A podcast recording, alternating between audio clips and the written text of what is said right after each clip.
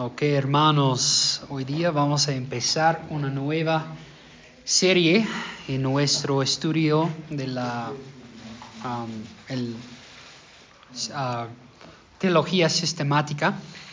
Um, vamos a estudiar la cristología, la cristología, lo que significa el estudio de Cristo. Bueno, entonces hoy día vamos a estudiar la unión hipostática. La unión hipostática. Um, pero antes de que... ¿Ah? La unión hipo... hipostática. Oh, ah, ya. Hipostática. Hipostática, con tilde en A, hipostática. Sí, es lo que dije, es lo que dije. Hipostática. No, estoy aclarando. Ah, sí, sí, sobre el A. Um, bueno, entonces una pequeña introducción de la cristología. ¿Por qué debemos estudiar la cristología? Primero, Cristo, Él es el centro de, de nuestra fe, ¿no? Entonces, aparte de Cristo, no hay religión cristiana, aparte de Él. Entonces, es muy importante para nosotros entender quién es Él, qué hizo Él, qué consiste de su obra, de su vida y todas esas cosas. Entonces, en este estudio no vamos a considerar todo en su profundidad, pero lo que queremos hacer es entender las cosas más importantes. Queremos tener todo en la claridad. También queremos estudiar la cristología, ¿por qué? Porque hay muchos anticristos, como hemos visto en la primera carta de Juan. Por ejemplo, um, en la primera carta de Juan 2.22, uh, Juan preguntó a ellos, ¿quién es el mentiroso?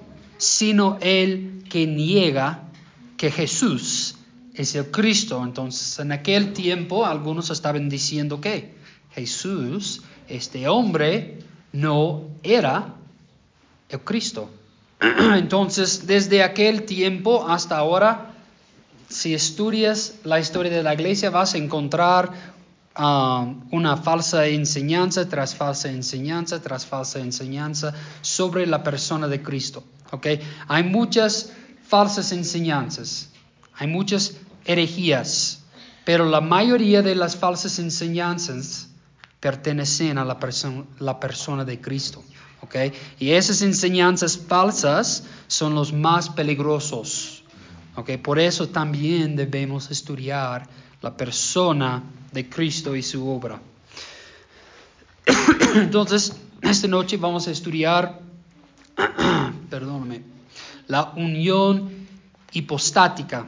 La unión hipostática.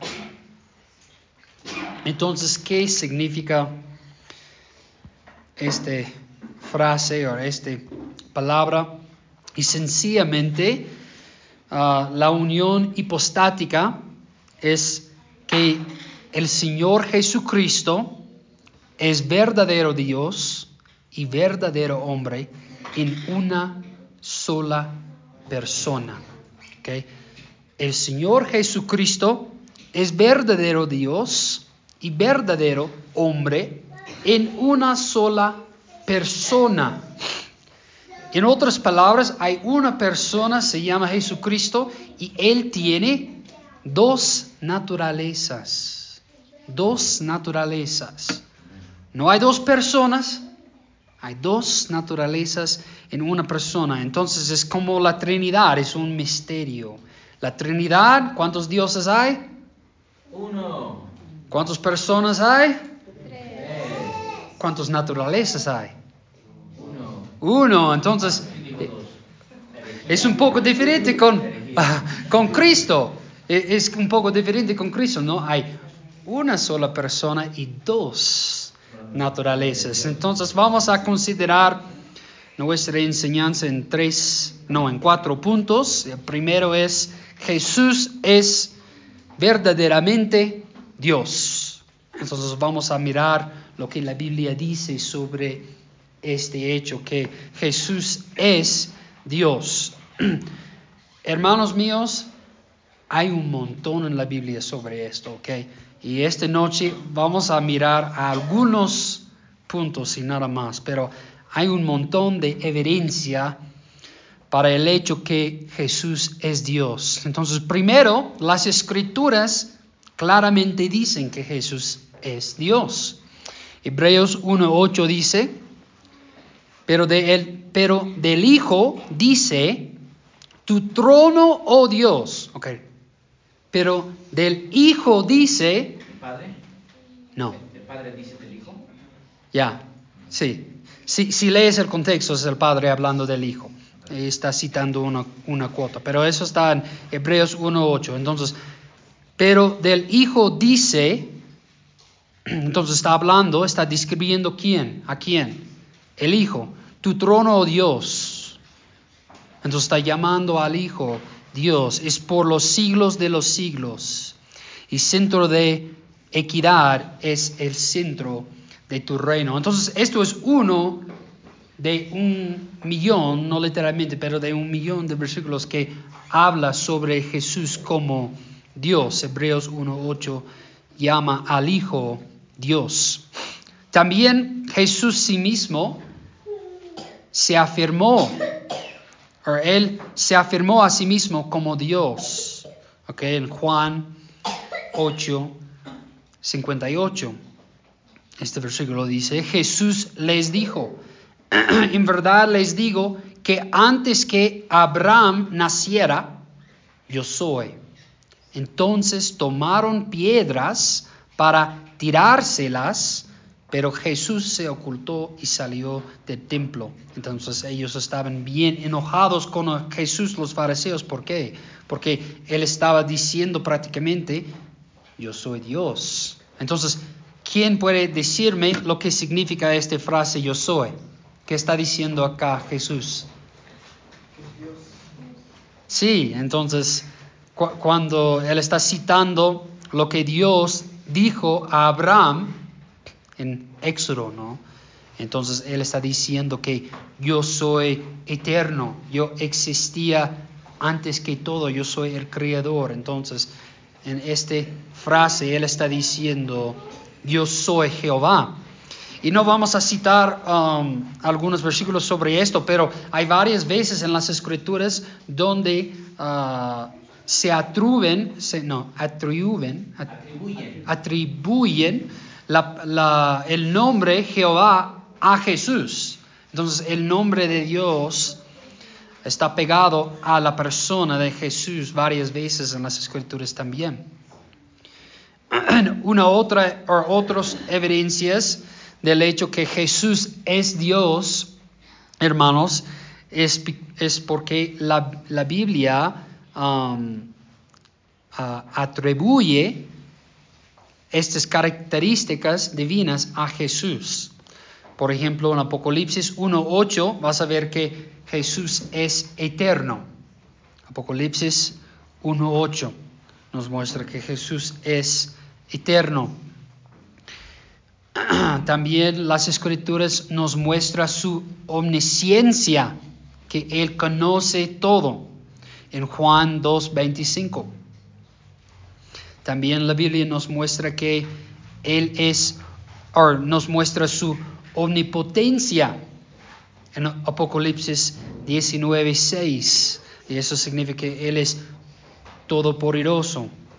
Entonces, hay otros citas, hay otros lugares, otros textos que nos muestran que Jesús tiene los atributos de Dios o las características divinas. Hay varios ejemplos, pero vamos a seguir. Entonces, hemos visto que las escrituras llaman a Jesús Dios. Jesús dijo que Él era Dios y también las escrituras describen a Jesús como una persona divina. También Jesús, vemos que Él es divino por sus obras. Por ejemplo, en Colosenses, también en Hebreos, en otros textos, la Biblia nos enseña que Él es el creador de todo y que todo sostiene por, por medio de Él. También voy a leer Lucas 6, 19. Eso es un ejemplo de sus milagros, de sus milagros. Lucas 6, 19 dice, y toda la multitud procuraba tocar a Jesús, porque de él salía un poder que a todos sanaba. Entonces, esas personas estaban intentando a tocarle. ¿Por qué? Porque había algo especial de él, algo poderoso en él. Entonces, él podía hacer milagros. ¿Por qué? Porque él era de Dios. Recuérdense cuando um, ah, Nico- Nicodemo, Nicodemo vino a Jesús de noche. ¿Qué dijo Nicodemo a Jesús esta noche sobre sus milagros? ¿Qué dijo? Sí, nadie puede hacer esas cosas si Dios no está con él. Entonces, eh, ah, Nicodemo estaba diciendo a él, sabemos que tú eres de Dios, que tú eres el profeta, que hay algo especial de ti. ¿Por qué? Porque nadie más puede hacer esos milagros. Entonces, Jesús hacía un montón de milagros y podemos estudiar sus obras toda la noche. También su resurrección, su resurrección testifica sobre el hecho que Él es Dios. ¿Quién? ¿Quién ha resucitado de la muerte? ¿Quién puede hacerlo?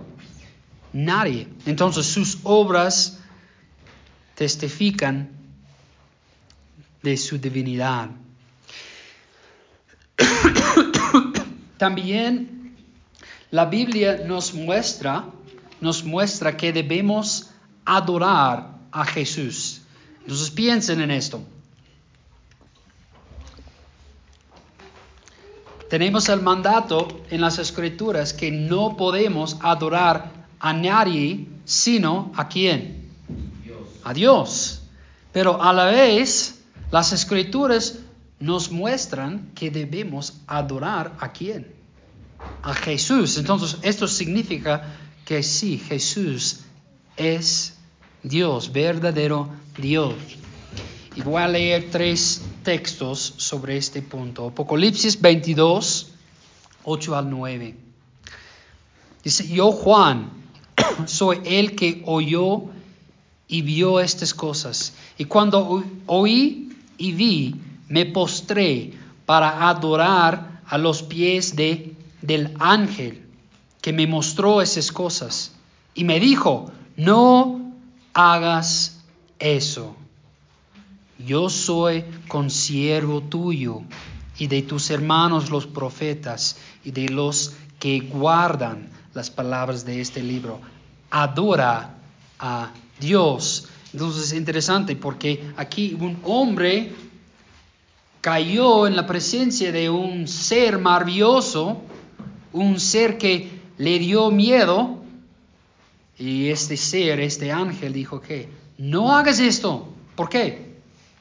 Porque Él no es Dios. Y solamente un humano puede adorar a quién?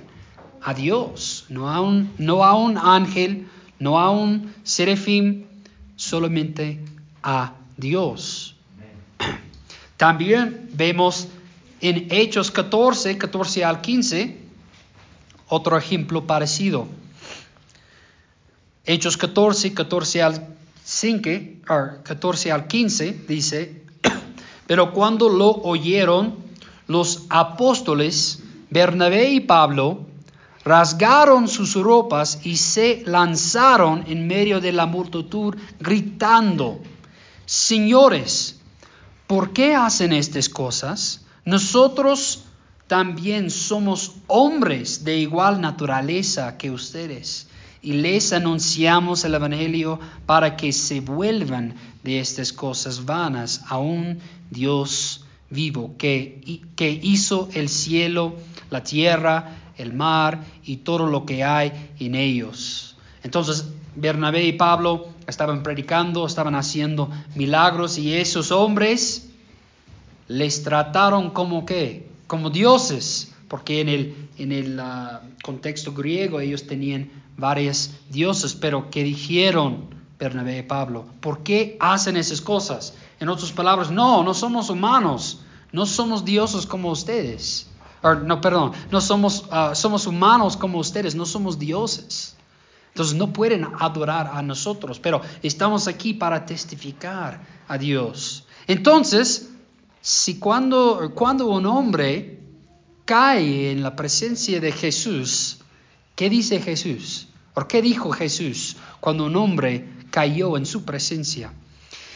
Y escuchen a Lucas 5, 7 al 8. Entonces hicieron señas a sus compañeros que estaban en la otra barca para que vinieran a ayudarlos. Y vinieron y llenaron ambas barcas de tal manera que se hundían. Al ver esto, Simón Pedro cayó a los pies de Jesús, diciendo, apártate de mí, Señor, pues soy hombre pecador. Entonces, Pedro vio un milagro de Jesús y en este momento se dio cuenta que él estaba en la presencia de Dios. Y él cayó en su presencia. Y si, si ustedes um, continúan leyendo uh, este texto, no vas a ver Jesús decir la misma cosa que Pablo y que el ángel. No, ¿por qué? Porque él era Dios. Fue correcto que Pedro cayó en su presencia.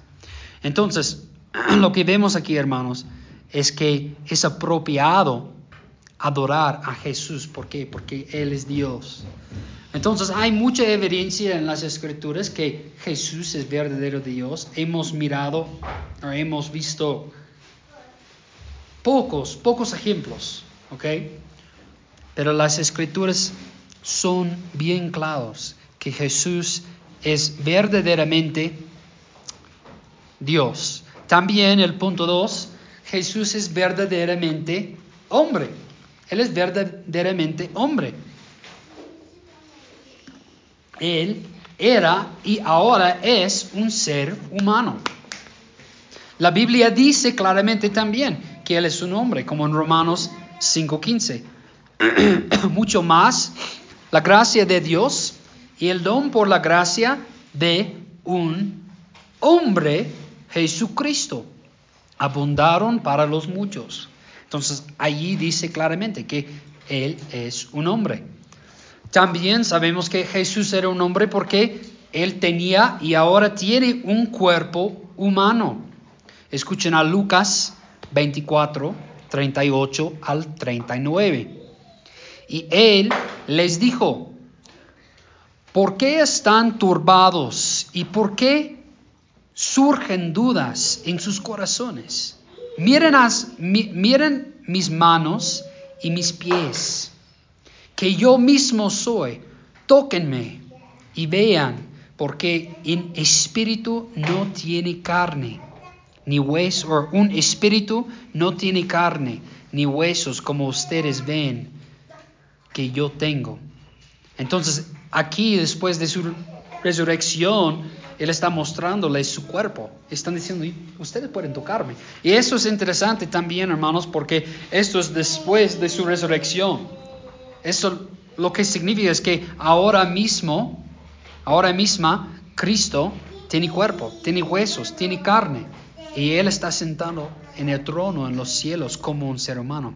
Entonces eso nos muestra que Él um, es verdadero hombre y tiene También, wow, también Cristo es un verdadero hombre porque también tiene un alma.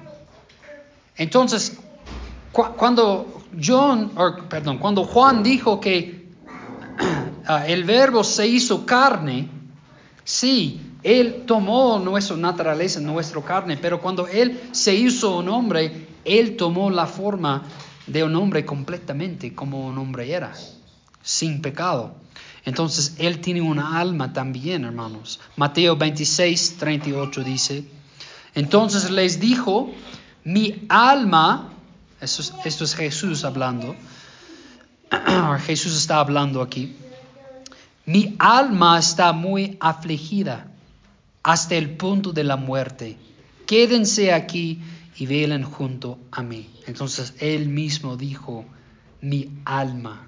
Entonces Cristo es un hombre verdadero porque él es cuerpo y alma como un ser humano.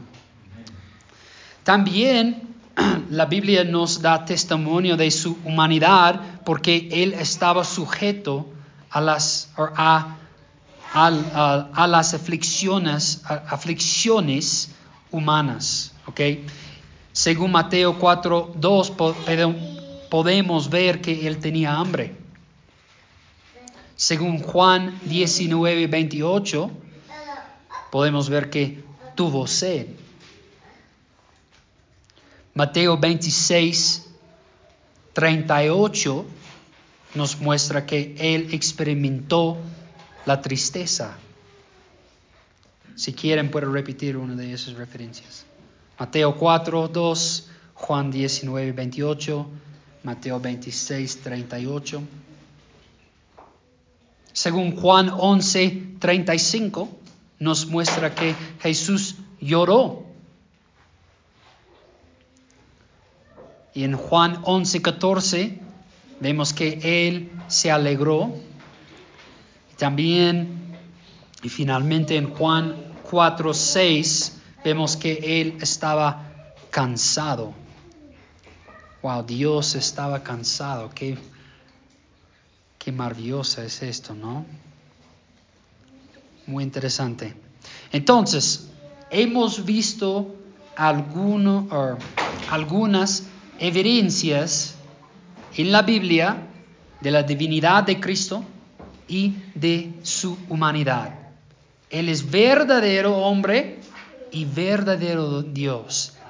Él es los dos cosas. Él tiene esas dos naturalezas, ¿ok? Es bien importante que afirmamos esto, que confesamos esto, porque en el momento que decimos que Jesús solamente es Dios, o que Jesús solamente es un hombre, o solamente era un hombre con el Espíritu Santo, o algo raro, en el momento que confesamos algo diferente, negamos al Evangelio mismo, negamos a nuestra fe. Entonces, esa doctrina es de gran importancia, ¿ok? Entonces vamos a regresar a este día, a esta frase, la unión hipostática, hipostática, perdón, sin H allá, o sin pronunciarlo. La unión hipostática. Gracias, hermana, hermano. Voy a repetir la, de, la de, definición de esto, que es la unión hipostática. Es el Señor Jesucristo, verdadero Dios y verdadero hombre en una sola persona. Es la unión de dos naturalezas en una sola persona. Qué maravilloso, ¿no? Eso es un misterio. Nosotros no podemos comprenderlo y entenderlo. ¿Por qué? Porque nosotros como humanos tenemos un, una naturaleza y nada más. No tenemos esa experiencia. Y en verdad no hay una manera para nosotros para explicarlo bien claro. Pero la Biblia sí nos muestra que esto es la verdad. Que Cristo es verdadero hombre y verdadera, verdadero Dios. Y hay una unión de dos naturalezas en una sola persona. ¿Ok? Y primero quiero decir, es un misterio. Es un misterio. Y tenemos que recibirlo como un misterio. Recuérdense, hermanos, cuando estábamos estudiando la Trinidad, ¿qué dijimos? Cuando intentamos a contestar ¿cómo se dice? Um, poner el misterio en una manera entendible o en una manera cuando no hay misterio, ¿qué hacemos? ¿Qué inventamos? Herejías. Entonces es mejor que recibimos lo que la Biblia dice y decir, voy a aceptarlo como Dios está mostrándome, en lugar de decir, ah, yo tengo una idea, yo puedo explicar el misterio. Y eso no es bueno, ¿ok? Ok, voy a mostrarles dos versículos. Mateo 24, 36. Esto es para mostrarles el misterio. Mateo 24, 36. El cielo y la tierra pasarán, pero mis palabras no pasarán. Pero de aquel día y hora nadie sabe, ni siquiera los ángeles del cielo, ni el Hijo, sino solo el Padre. Entonces, hermanos, ¿Cristo conoce o sabe todo, sí o no? ¿Ah? Pero yo pensé que Jesús era Dios. Dios sabe todo, ¿no? Vean el misterio aquí, hay un problema aquí. Entonces, el Hijo aquí, en un sentido, en- de una manera, no conoce a todo. Entonces, voy a mirar, vamos a mirar otro versículo. Mateo 9:4. Mateo 9:4. Jesús, conociendo sus pensamientos, dijo, ¿por qué piensan mal en sus corazones? Wow. Jesús conoció los pensamientos de otra persona. Hermanos, yo no puedo mirar hacia adentro tu, tu cerebro o de tu corazón y entender lo que estás pensando. ¿Por qué? Porque no soy Dios, no tengo este poder. ¿Cómo lo hacía Jesús? Porque Él era ¿quién? Dios. Y Dios conoce qué? Todo. Entonces vean el misterio aquí. En un versículo vemos que el Hijo no sabe todo. En otro versículo el Hijo tiene la habilidad de entender lo que tú estás pensando. Y Jesús lo hacía varias veces. Entonces mi punto aquí es, hay dos naturalezas. Eh, eh, la naturaleza divina obviamente conoce todo.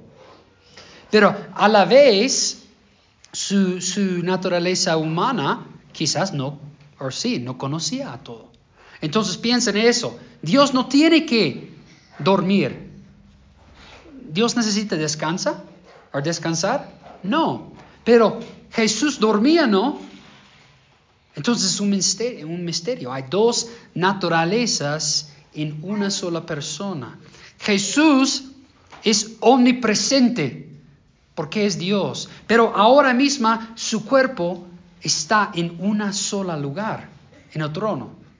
Por eso no creemos como los católicos cuando participamos en la cena del Señor. Él dice que la cena se convierta al, cuerpo y sangre real de Cristo, ¿no? Literal. Pero no es posible. ¿Por qué? Porque su cuerpo no es omnipresente, pero en su divinidad sí es. Entonces, una persona, dos naturalezas y hay un misterio. Entonces, ¿entienden hasta ahora, más o menos? Ok, entonces tiene que... ¿Ah? Es un misterio, es un misterio. Entonces, conoce todo, pero no conoce todo. Está en todas las partes, pero no está en todas las partes. Entonces, ¿por qué? Porque dos naturalezas en una sola persona. Y en el momento intentas a explicar el misterio, vas a entrar en una herrería y muchos, uh, muchos hombres han hecho esto. Entonces vamos a considerar cómo pasó esta unión. ¿Cuándo inició esta unión? Esta unión empezó en la encarnación. ¿Todo está bien? En la encarnación es cuando empezó esta unión. Entonces, ¿qué es la encarnación? ¿Qué es? Es el acto por el que Dios, que Dios el Hijo tomó sobre sí mismo la naturaleza humana. Como Juan 14 dice, el verbo se hizo carne y habitó entre nosotros y vimos su gloria, gloria como del un, unigénito del Padre lleno de gracia y de verdad. Entonces, en el tiempo Dios envió a su Hijo a esta tierra y el Espíritu Santo hizo una obra adentro de quién? La Virgen María. Y en este momento,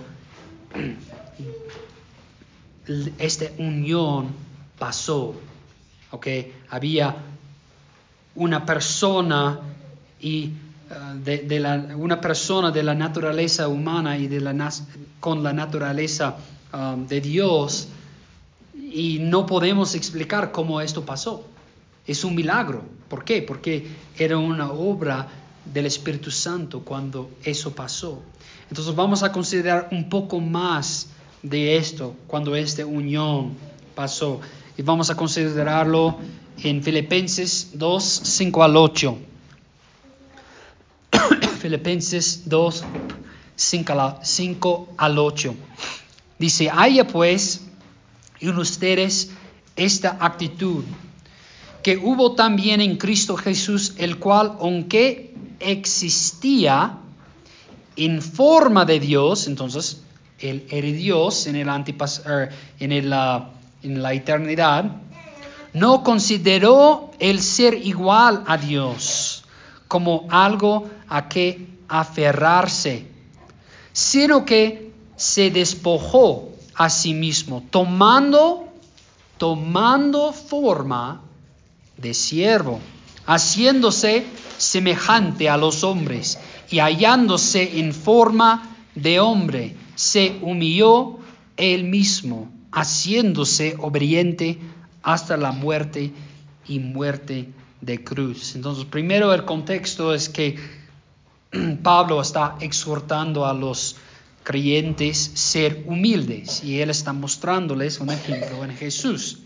Pero aquí vemos que él existía en forma de Dios. Entonces eso nos muestra que Jesús es Dios. Si tienes la forma de algo, eres la cosa. Entonces si hay, uh, ¿cómo se? Metal. Podemos tomar metal y podemos hacer un, una cuchara. Entonces cuando el metal toma la forma de una cuchara, es una cuchara, ¿no? O podemos tomar la misma metal y formarlo en la forma de un cuchillo. Pero cuando toma la forma de un cuchillo, es un cuchillo. Entonces, él existía en forma de Dios, significa que Jesús era Dios. También vemos esta frase en versículo 7 que dice que se despojó, despojó a sí mismo, tomando forma de siervo. Entonces, ¿qué significa esto? ¿Cómo se despojó Jesús? Él estaba quitando algo de sí mismo. Algunos han dicho que Jesús estaba renunciando su divinidad. Él estaba haciendo eso. ¿Qué piensan? No, no puede ser, ¿no? Entonces, Cristo, cuando esta unión pasó, Él no estaba renunciando a algo, sino Él estaba agregando algo a sí mismo. Entonces, recuérdense, la primera frase aquí dice que, aunque existía en la forma de Dios, entonces su naturaleza de Dios, Él que se despojó a sí mismo tomando forma de siervo. Entonces, Él agregó otra naturaleza a sí mismo. ¿Entienden? Entonces, la encarnación de Jesús fue una adición. Usen esto con la matemática, adición. Ya, fue una adición a su persona, no una sustracción. Creo que eso es correcto, ¿no? Entonces, Él agregó algo a sí mismo en la encarnación. Entonces, en la... ¿hmm? Ajá.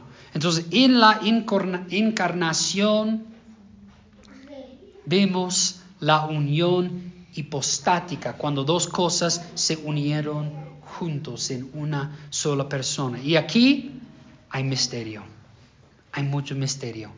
Quizás otros entienden más de este tema y pueden dar respuestas si quieren luego, pero hay que tener cuidado cuando intentamos a contestar cada misterio que hay en la Biblia. ¿Ok? Entonces, Colosenses 2.9 dice, porque toda la plenitud de la deidad reside corporalmente en Él. Entonces, Dios está completamente en la persona de Jesús. Y en la encarnación vemos la unión de esas dos personas. Un punto más quiero hacer sobre esto es que necesitamos entender que esas dos naturalezas son sin cambio, ¿ok? Cuando, cuando Jesús agregó la naturaleza humana a su persona, nada cambió en su ser divino, en su naturaleza divino. No, él no sufrió ninguna, o ninguno cambio, no, ningún cambio de ninguno de sus seres, perdón, no de sus seres, de sus naturalezas. Eso no es correcto. También esas dos naturalezas no están mezclados. ¿Entienden eso? Si no entienden, indíquenme. Cuando Cristo se hizo carne y vemos donde vemos la unión de las dos naturalezas, Cristo no sufrió un cambio. Nada cambió en su naturaleza divino, o divina. ¿Entienden? ¿Ok? Ni los, también los, ni las dos naturalezas no mezclaron. Entonces son dos naturalezas diferentes en una sola persona. Y aquí es donde vemos el misterio también, como en la Trinidad. Decimos que hay un solo Dios y hay tres personas y cada persona es completamente Dios, pero el Padre no es el Hijo. Eso es donde queda el misterio. Eso es donde no podemos entenderlo. Entonces, acá en la unión hipostática, eso es donde ese punto en donde no podemos es el punto que no podemos explicar. Los dos naturalezas están en la misma persona, pero no se mezclan, no se mezclan. Entonces, ¿entienden? ¿O no?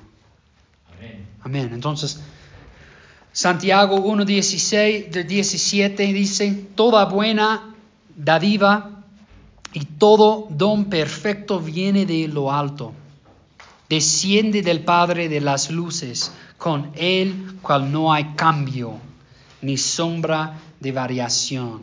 Entonces, Dios no puede cambiar. Y eso es bien importante que entendemos que nada cambió en Jesús. ¿Por qué? O en, su uh, ser divina.